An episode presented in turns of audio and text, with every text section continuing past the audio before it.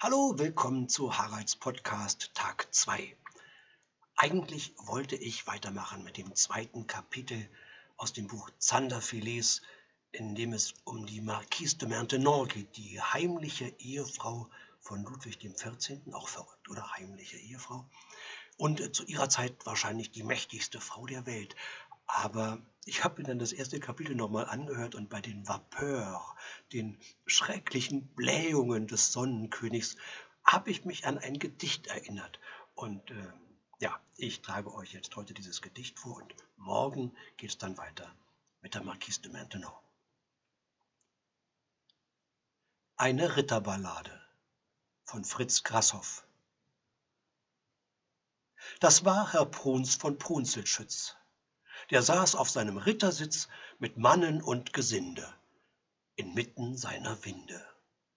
Die strichen, wo er ging und stand, vom Hosenleder übers Land und tönten wie Gewitter. So konnte es der Ritter. Zu Augsburg einst auf dem Turnier bestieg er umgekehrt sein Tier den Kopf zum Pferdeschwanze und stürmte ohne Lanze. Doch kurz vor dem Zusammenprall ein Donnerschlag, ein dumpfer Fall, Herr Pruns mit einem Furze den Gegner bracht zu Sturze. Da brach der Jubel von der Schanz.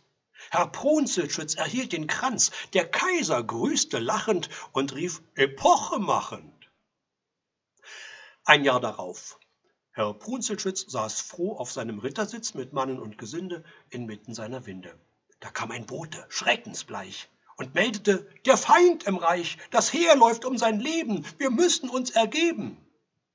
Flugs ritt Herr Prunzelschütz heran, lupft seinen Harnisch hinten an und lässt aus der Retorte der Winde schlimmste Sorte. Das dröhnte, donnerte und pfiff, so dass der Feind die Flucht ergriff. Da schrie das Volk und wollte, dass Bruns regieren sollte. Herr Bruns indessen, todesmatt, sprach, Gott, der uns geholfen hat, der möge mich bewahren. Dann ließ er einen fahren. Der letzte war's, der sanft entfloh. Drauf schloss für immer den Popo Herr Bruns, der frumbe Ritter und alle fanden's bitter. Er ward begraben und verdarb, die Burg zerfiel, doch wo er starb, steht heute eine Linde, dort raunen noch die Winde. Ja, das war die Ritterballade von Fritz Grasshoff und morgen geht's dann wie versprochen weiter mit der Marquise de Maintenon. Tschüss.